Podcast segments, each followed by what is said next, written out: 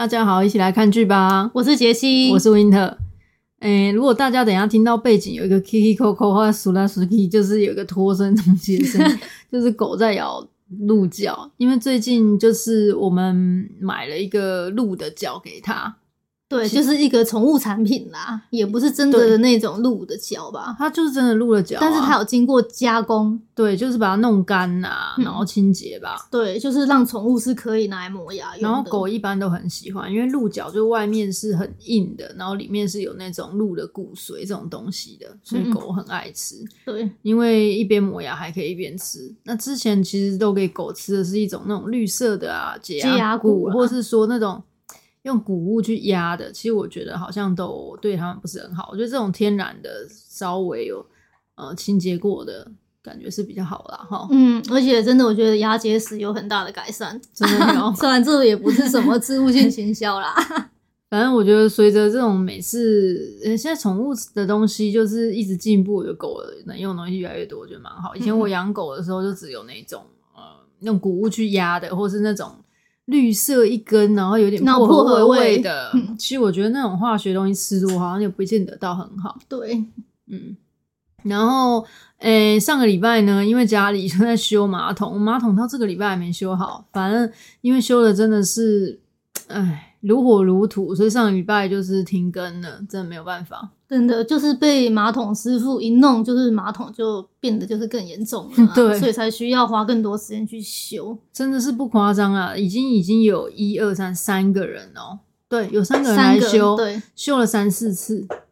没想到马桶这么复杂，我真的没想到，到今天都还没修好，可能等一下晚一点又要来修。对，对，所以我们要抓紧时间，赶紧在这边跟大家分享一下。呃，我们最近的一些心得啦，哈。对。那上个礼拜，应该上个礼拜、上上礼拜，我们也是跟大家一起走完了《王之国》大结局。嗯，对。反正看完之后，我觉得真的跟我一开始预期的，反正就结婚了啦。嗯。然后看完之后，也觉得好像平平淡淡的这种感觉。人家是、就是、对啊，他们是山盟海誓啊，我们是觉得平平淡淡，甚至有点感到厌世。就是越看越那个眼白越来越多那种感觉，真的。然后他后面最后一集其实蛮多，应该算是置入性行销吧，对不对？对，就是开始广告好多东西哦，而且是在最后一集，就是整个雨后春笋般，就是冒出来一堆，一下广告这一下广告那个，然后润儿跟俊浩分别都有广告的东西哦，对不对？嗯，对，就是真的太多，但是一方面其实我们也对那个蛮有兴趣，就是看他在。泡的什么茶？然后就是有什么好喝的，有什么好吃的？拜托，赶紧告诉我们，真的很想。就哎，又是一个新的牌子，已经韩剧没看过。嗯，对，就还蛮好玩的。然后最近其实关注了一些剧，觉得目前的确是有看过一些啦。哈、嗯，对，还在了解中。嗯，就是你是看了，觉得哪一个比较有感觉？嗯，最近我们在我在看剧，我觉得那个美兰姐罗美兰演的那个残酷的实习生，我看的比较有感觉，而且也觉得比较好看，因为是职场剧嘛，比较符合我们这个打工人的每天的对每天的日常。嗯，而且他演的怎么讲？他是演的好像又有点更残酷一点啊，虽然有可能没有那么那个，他可能戏剧效果。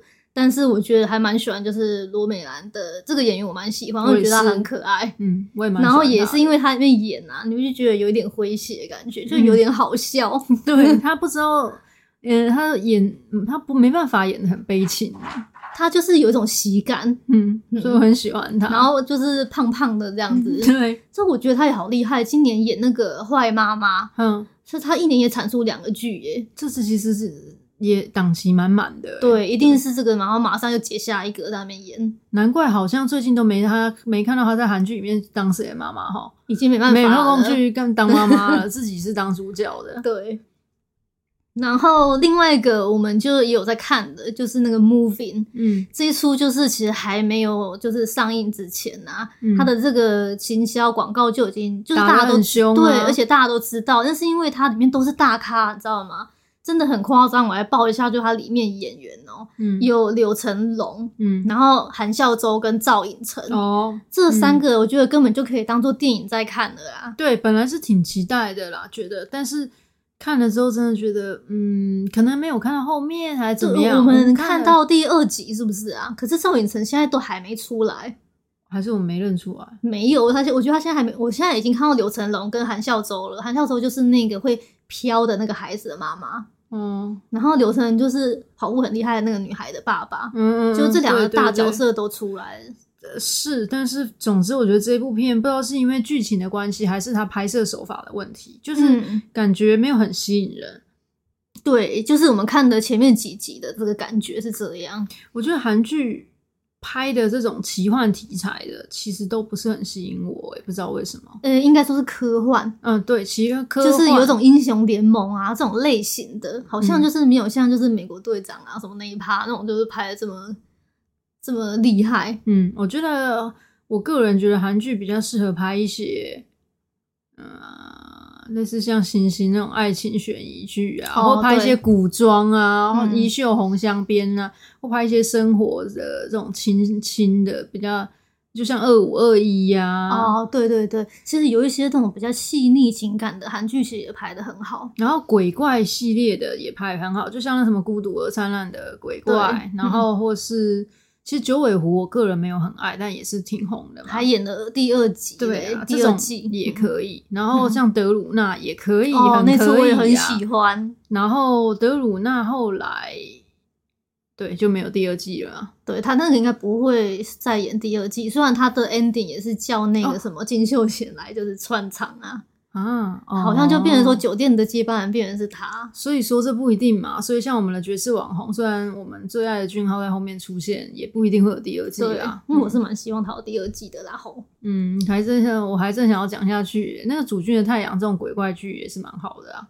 哦，鬼怪剧他们演的也很多，像那个金泰也现在又演这种恶鬼，就是更恐怖升级版呐、啊。就是主君太阳的升级版，对，就是这种的。其实我觉得韩剧都拍的蛮好的，好嗯、但是一定要牵涉到那种超能力、超异能等等，我觉得就很不适合。有时候拍的像鬼一样，我真的觉得啊，就是搞得很像。我记得之前有看过韩剧，是说有一个人他摸到你之后，能截取你的记忆，什么超异能警探之类的东西，哦，好像知道这一出，搞得跟鬼片一样。反正我看风格就是会有点怪怪的，对，很奇妙。嗯，可能这一块他们还没有抓到，就是拍的精精髓，或者说他们的文化上这种超能力者就是要有一种鬼一样吧，又搞得很悬疑，是不是？就搞得有点像日本神社还是什么那种感觉。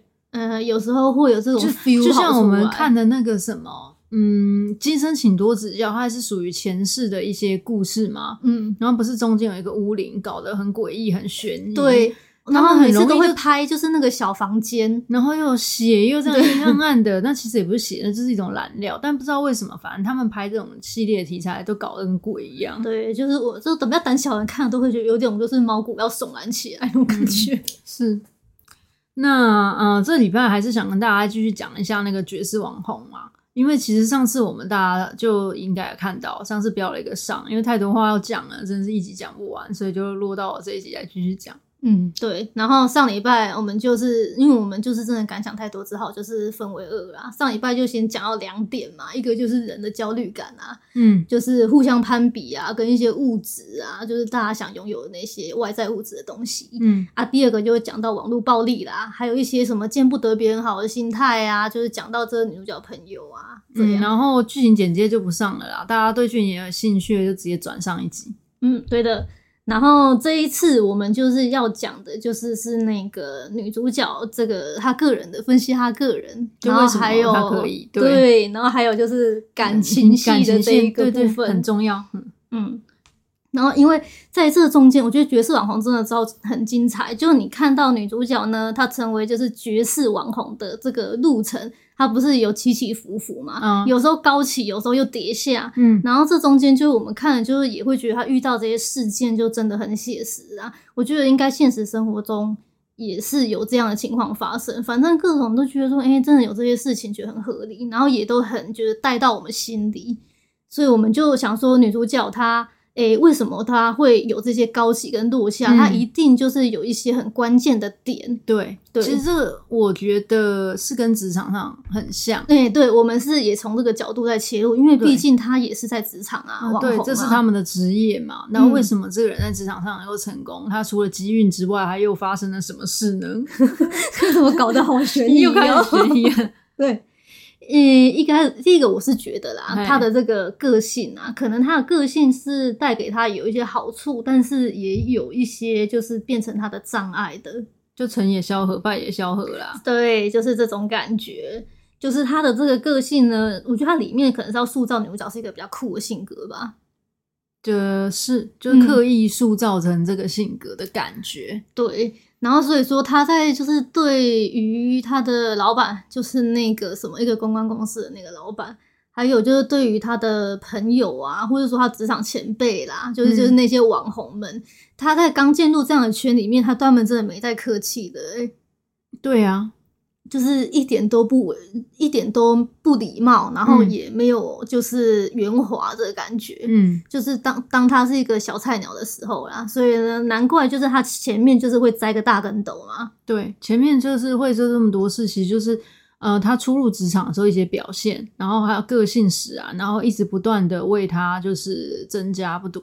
就是一直在创造敌人嘛。嗯，对，我就是觉得他好像一直在创造敌人的感觉，因为他一直得罪 A 得罪 B，然后最后 A 跟 A B 可能还会一起冲康他，就是这种感觉啊。嗯，他除了个性就是情商比较低啦，然后再来就是做事也很冲动，其实总结就是情商低啦。那也是、嗯、因为做事冲动也是情商低的一种吧。嗯嗯。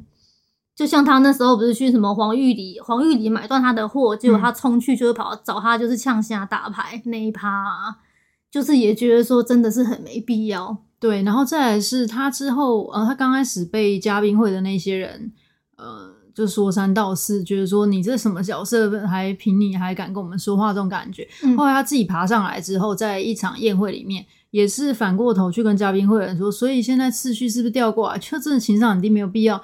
你都成功了，啊、你还去搞人家干什么？人家就已经被你踩在脚底下上来了，你再去就是搞人家啊！人家要是就是爬掉了，就爬走了啊！你脚底下要踩谁？对啊，而且我觉得这些人毕竟还是有可能会搞一些小动作的，所以我觉得他真的很敢，就是他还敢在就是继续在那一场就是 party 里面，他那时候都已经在跟那个崔春哦，两人很高兴在前面那前面在那边聊得很高兴，然后后面还跑去跟他们呛声。对，其实就是都变成一样的人了。对呀、啊，嗯，对，确实是。然后，呃，我们也觉得说他在处理有些事情的时候，嗯，可能缺乏一些弹性啊。就像那个吸毒事件，其实是贯穿整个呃这一出剧的一个比较大的转折点。对，就是一个很大的事件。对，嗯、呃，他这个事情，他一直就是觉得说要报警，要报警。嗯。诶，这有点像是我们在职场上面说那种 whistleblower，就是跟你在发现你主管、你公司有做错事情的时候，你到底要不要挺身而出啊？嗯、呃，有时候我觉得这个事情是看情况。虽然说我们这出剧把它写的很严重，就说是因为死人了还怎么样子，嗯、但是嗯，把它就是扩及的很。广泛的话，像我们其实看罗美兰那一出也有看到啊，人家不是问他说，如果你主管叫你去做一个违法事，你会不会做吗？对，这真的是一样的事情。是，是的，所以，诶、欸，在处理这个事情的时候，他缺乏弹性，就变得就是在后面又搞得自己很被动嘛。对，对啊。其实他一直在那边就是纠结，就是要不要就去。那个吸毒这要不要报警啊？有一个点是我觉得说，因为他一直很不想要把自己变得跟其他那些网红一样，嗯，就是在这个点上，他就希望自己不要走偏吧，所以他才会就是这么积极，后面又再去坦跟警察坦坦白这个事情，所以是怎么讲？我觉得他的这个有一点点没弹性啊。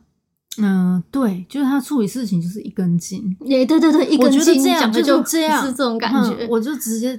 就是在工作上面，可能呃，我们要从 A 点到 B 点，嗯嗯、呃，可能会中间经过很多的阻碍。嗯、那我们有时候中间的阻碍有可能是小水坑嘛，那你就跳过去；还、嗯啊、有可能小石头，你可以选择把它踢开或跨过去。嗯、啊，有时候是大哈比较大的岩石，或是有点像山这样，你可以选择爬过去。那你也可以选择绕过去，嗯，那看你要怎么走。啊，他不是，他从 A 到 B 直接就是 一路开直线，就是梆梆梆梆这样冲过去。哎、欸，对，然后就是就遍体鳞伤嘛，到最后。对啊，嗯，所以觉得这个对我们来讲是比较有感悟的一个话题，真的超有感的。嗯所以说，就是因为他这个，我觉得真的跟职场是息息相关啦。嗯，所以我我我自己就分享一下哦，嗯、我自己的心态啦，嗯、就是在看到他这样的情况，我当时自己的想法，嗯，因为我自己就是初入职场的时候，不管你是说新进一个公司啊，还是说你就是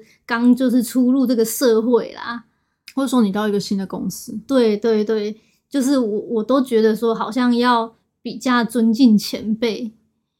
然后态度都要比较谦卑一点，嗯，这种感觉，或者说，假设你新进一个公司，但是你可能年龄比其他的同事大，嗯，但是我个人都是觉得说，最好态度还是谦卑一点，不管年龄，不管就是职级呀这些事情，我觉得首先这样都是比做会比较好一点呐，嗯，不管你心里怎么想，但是你态度就是我觉得一定要就是比较谦卑，对这些大家都是你的前辈啊。对啊，而且其实说实在的，诶，强龙压不过地头蛇啊，嗯、这是一点。然后，呃，就比如说有些人可能是做顾问岗位的这种，尤其是因为他们肯定都是或或者是空降，嗯，这种这是特别明确，真的。然后再来就是因为其实我觉得事情哦。都可能不是很难，因为我们也不是做什么研发的，嗯、我比较不懂研发那一块。可是，一般呢，你一定要有人才能去完成事情啊。然后，人这一块通常是最难处理的。对，就是跟人的沟通嘛。对，如果沟通不顺畅，搞人不和了，其实你这个事情就推进不下去了。对啊，嗯、而且因为现在真的很多专案都是跨部门在协同努力跟沟通的，对对对，所以我觉得真的进入职场就觉得沟通真的很重要。是，嗯嗯，然后还有就是要。观察周遭的，或者说你同事的一些个性，我觉得也还蛮重要的。嗯、还有你主管跟老板、啊哎，对对对，尤其是主管跟老板，一定要就是摸清楚，就是他们的个性。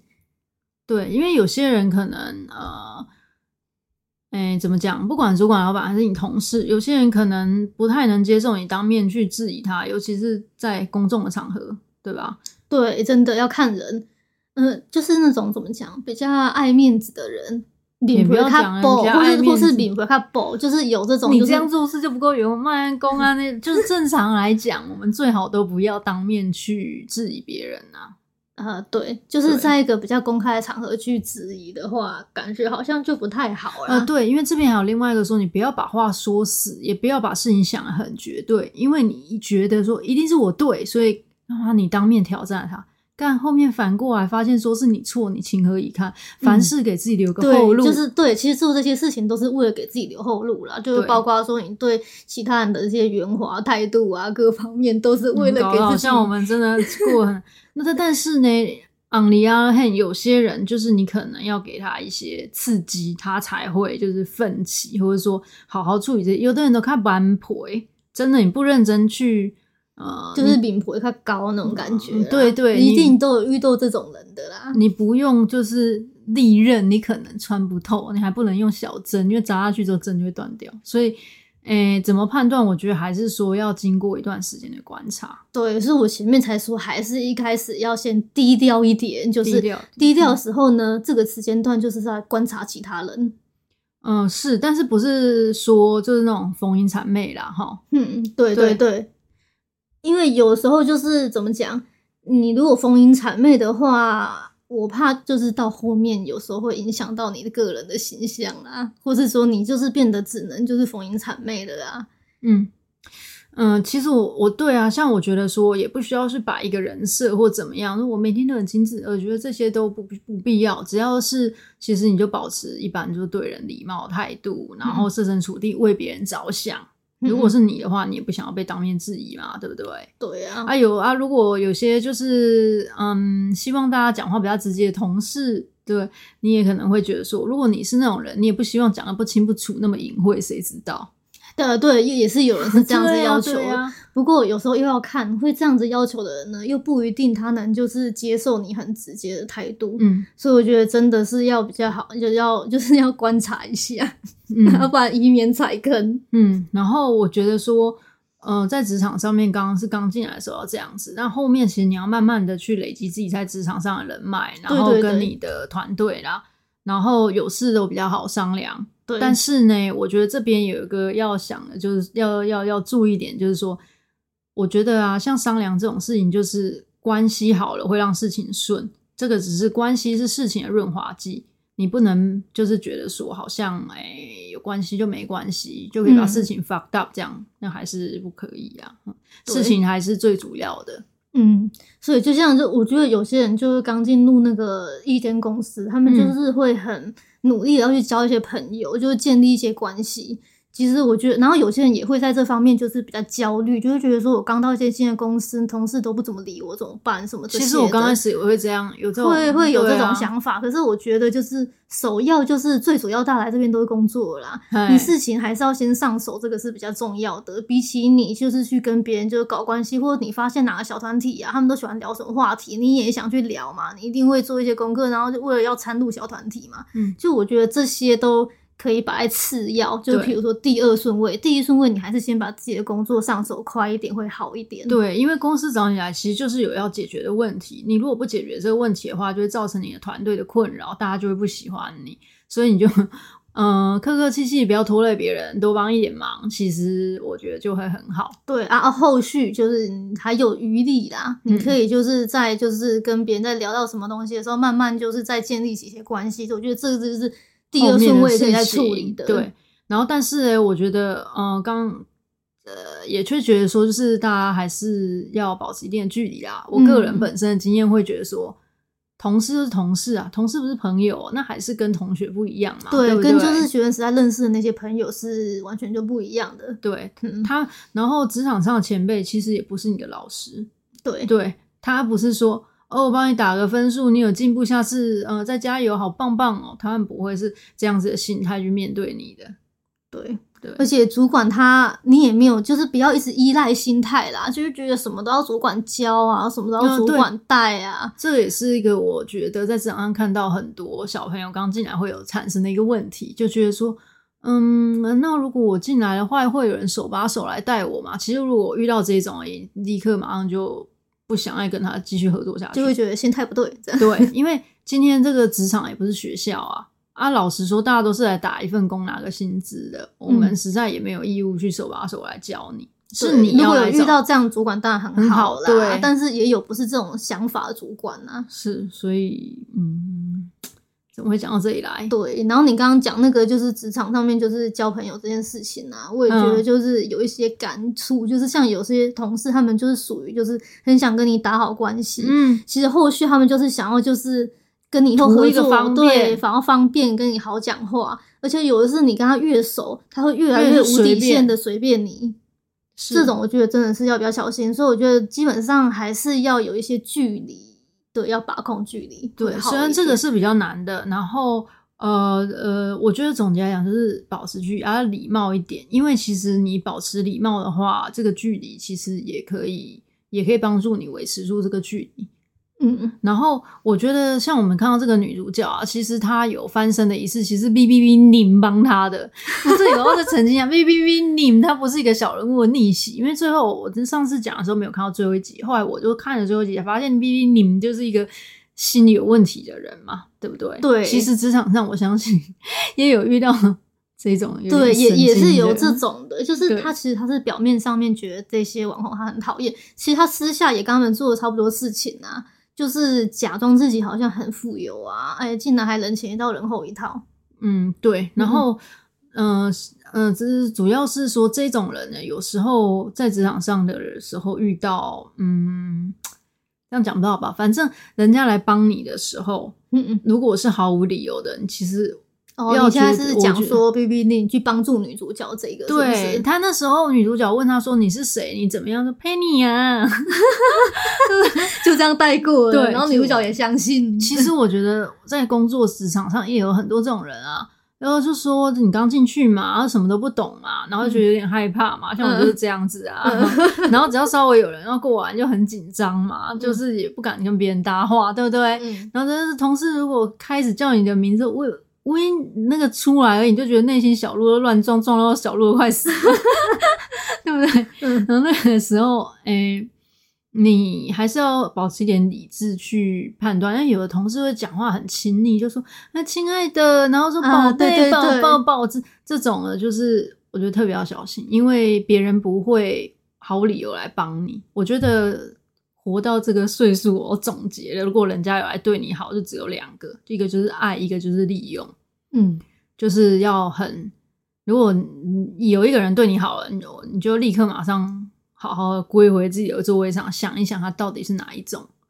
如果是利用，是我比较喜欢的啦。老实说，很简单嘛，因为你在职场上就希望成为一个有用的人。爸爸妈妈不是教我们说，都在社会上成为一个有用的人吗？嗯，我有你可以用的。那没关系，你也有可以用了，互相交换。我知道你要什么，嗯、你知道我要什么，这样我觉得是最清楚，也最带给我觉得最安全的关系。利益交换，对，这样是反而最好。但如果说是爱的话呢，在同时间，我觉得你这有点 confuse 吧。confuse 是什么啊？反正我觉得 BB 宁就是一个有点奇怪的人啊，所以他那时候要帮助女主角的时候，嗯、女主角就是竟然还没有起疑心，我就觉得有一点奇怪。而且其实我觉得他应该要去深挖一下这个人到底是谁。他不仅没有防备，还是是进一步的依赖他。对，有一次就说 BB 宁。他已经不止一次使用 BB 零的这个功能了，对不对？对，我感觉他好像就是一种恶灵召唤，就你召唤恶魔，你就要拿一个东西跟他交换啊、呃。对，然后最后就是你如果没有就是适当的安抚他，他会反过来咬你，就会反噬了你，或者你恶魔的力量就会让你堕入万劫不复的深渊。我一直讲的觉得好恐怖哦。那然后第二个呢，就是我们最精彩，就是感情线的部分啦。对，虽然这出戏你会觉得又若感情线若有似无，嗯，然后我觉得若有似无这比较级啊，因为嗯，你看那个王之国，这个不是若有似无而已，这是已经就是主线呐、啊，大主线，赤裸裸。那但是我觉得感情线在这一部剧里面还是一个非常非常重要的部分。我也觉得，虽然就是它占比不重，但是其实它这是一个画龙点睛的效果，增添它的故事的这种丰富跟精彩。我，我觉得它除了增添之外，简直是龙骨了，你知道吗？就是说没有这个钢筋水泥的感觉搭不起来，嗯，因为一定要有这个这个东西嘛，就是那个啥俊景，嗯，如果不喜欢、嗯、对雅丽的话。就不会一直无条件去帮他，嗯，就没得没得了，嗯嗯。然后那个谁，诗炫，诗炫如果说没有跟这个律师结婚，没有跟泰展结婚，可能就不会这样去帮他妹，就不会有这些事情了。对。然后俊景要不是就是这这就是俊景跟这个诗炫，要不是有前面这一段的话，也许泰展根本也没有那么想要诗炫，所以他们也不会结婚，所以也就不会有。这一出出的产生，对，所以其实他的感情线是紧扣着他的故事的这个剧情的发展的，嗯、就是真的是布得非常巧妙而精彩，而且里面其实有很多细节，比如说也也我觉得有细节啊，不知道有没有？你觉得有没有？反正我觉得有，而且他们是拍摄手法是会用一些眼神的交流，就是在拍的，你不觉得吗？而且你看哦，那个，那我们讲第一个就是男女主角嘛，嗯，那男女主角为什么他们两个会相遇？其实就是男主角误把女主角认成了诗诗炫。为什么我觉得他名字这么难念？是因为我觉得他很像一种动物，所以平常的时候其实我们都。昵称它是那个动物的名字，是一只我觉得好的动物。但是其实这角色我们是蛮喜欢的，我们超爱它。啊，只是说有时候讲出来，我觉得我怕他听到会不开心，因为不见得他喜欢那个动物，嗯、所以 anyway 对，是觉得它很可爱啊。嗯，对对对，可爱的小东西。反正对你刚刚说什么？对啊，现在不是要先带入第一对吗？男主角跟女主角，哦，对对，我说他们为什么认识，其实就是男主角误以为他是诗璇啊，对，所以他就是呃误以为有这个误会，然后就开始了他们两个的这个缘分啊，对对，是缘分的开始，所以他也对他就是有兴趣，所以说那个呃，他也男主角一定是很喜欢诗炫，才有后面这一，所以说这个一定要有这样才能把演下去，嗯，对，嗯。然后当然后面就是又更喜欢的感觉，前面是感觉是对他是有兴趣，嗯，然后到后面呢，就是感觉他好像又更喜欢这个女生，就是一直想要帮忙他，嗯。然后虽然女主角中间就是一直拒绝了，一直到要很 ending 的部分了，就是才才坦白自己的心意。对，就是这里，我觉得有一个觉得，就是说我他为什么刚开始要一直拒绝他，对不对？嗯、你看不懂就对了，也不是我看不懂，因为我们两个不是讨论过吗？就是什么自尊心的问题，觉得有这个阶级呀？对对对，就我真的是觉得是这个原因啦，嗯，不然没有办法解释，就是他为什么？因为我觉得这女生感觉就好像是喜欢就是男主角的啊，除非他就是一心只想要搞事业，所以他不想要就是惹这些人来打扰他。嗯，我觉得他是有阶级意识，所以害怕被受伤害。嗯嗯，然后所以说，我觉得这也是贯穿本剧的这个主旨，就是阶级的这个问题。那、嗯、女主角其实是一直很想打破阶级，后来她觉得人不应该这样分类，但其实她内心对人分类的这个想法也是很根深蒂固。对对，我觉得有可能就没办法，因为社会风气各方面的影响啦。对，其实，在这一出剧里面，呃，在这一段感情里面，我们也可以看到这个阶级的问题呀、啊。对，嗯、就是在当他还是一个小咖的时候，然后有这样的一个角色的人来喜欢他，他不敢就是去接受。对，嗯，然后而且像俊景，就是他自己也很清楚自己的阶级，所以他没在跟你怕的，嗯、他就觉得说，只要跟我在一起，你一定就可以网红，嗯嗯，对吧？对，所以他们有这种诶阶级的感觉存在，表达在他们的感情里，对。那后续就女主角长大了，就是变成一个绝世网红之后，就是我觉得这样子就是比较势均力敌一点。他可能他跟俊景在一起也比较舒服啦，所以他自己会比较舒服。关系中其实就是要势均力敌啊。对，我个人是这样子觉得啦。嗯嗯。然后呢，第二个就是我们。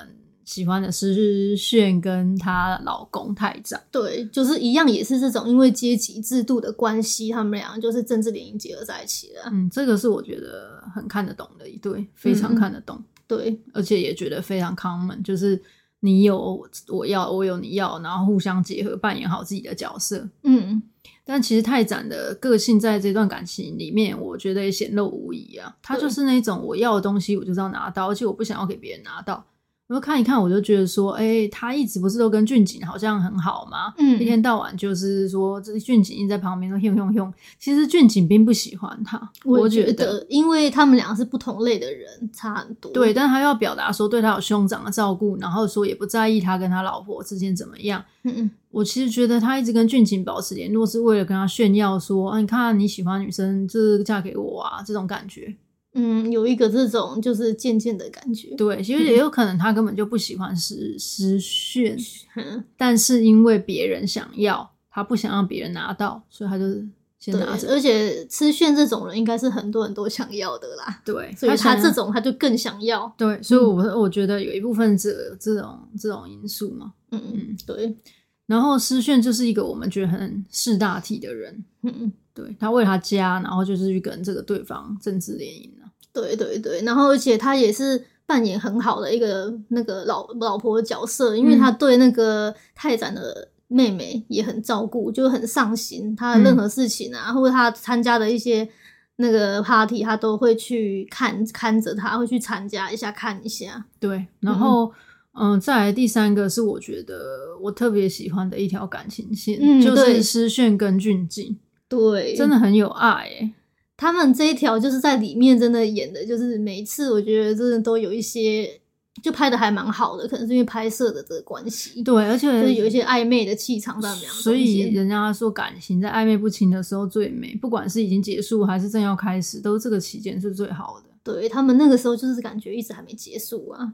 嗯，对，就绵延不绝嘛。嗯嗯。但是诗炫最后这个是大爱嘛。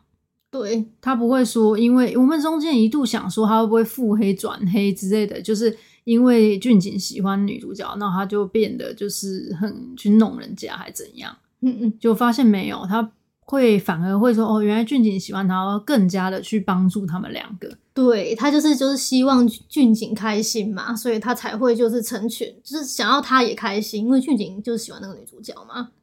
那其实诗炫他也对女主角也有好感，一开始就对她也还还蛮有好感的啊。嗯，从这个地方我也觉得演的很好，是说诗炫跟俊景喜欢的人都是同一个 type，他们都对这个女主角印象很好。嗯嗯，所以说他们两个观点一致，他们两个互相喜欢，彼此吸引也是很有原因的，很正常的。他们两个就是怎么讲，在这样的圈层，然后但他们两个是观念还蛮相似的两个人。嗯，对。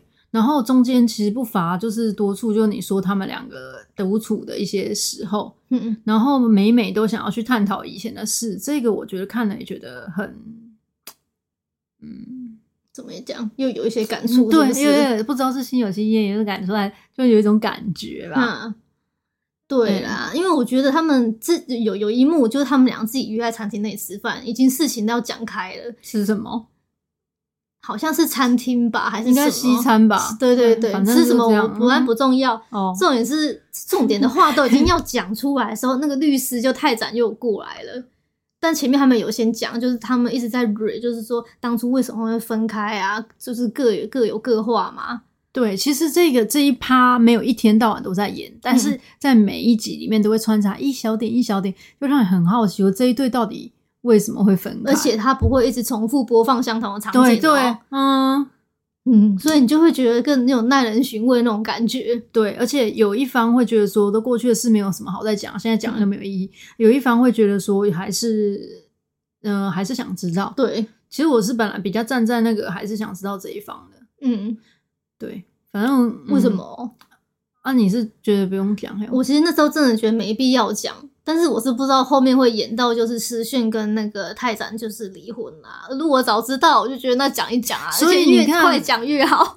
对呀、啊，人生就是有很多早知道，你想知道的事情，你就一定要知道，因为你也不知道后面会发展怎样啊。那、啊、说不定你明天就，诶、欸，对不对？所以说有时候你今天想知道的事，我是觉得今天就要立刻知道。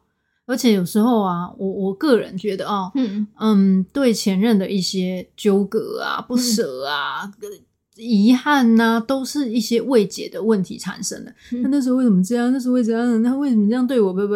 只要其实讲开了，你就会发现说，其实你已经对他没有感情了。嗯、你的感情是执着于在这些问题上面。嗯，有道理。这些结一旦解开了，其实你的心结跟你对他的纠缠啊，你心里的不舒服也都过去了，你未来就会走得更平顺嘛。所以干嘛不去解开？啊，如果说解开之后发现说，啊靠，他还是很有感情。那你就知道是真爱啦，也没有什么不好啊，所以为什么要不去知道呢？是的呀，而且但是我觉得这个解与不解，还是在双方如果都想解，那你就会讲得很开。如果你是有一方一直很想解，然后另外一方又不怎么想解的这个情况下，那就会穷追猛打这个这个状态，对不对？两方很想解，靠两方都很想解，又又去旁边又在一起了啦。嗯嗯嗯，对，嗯，那今天就到这，拜拜。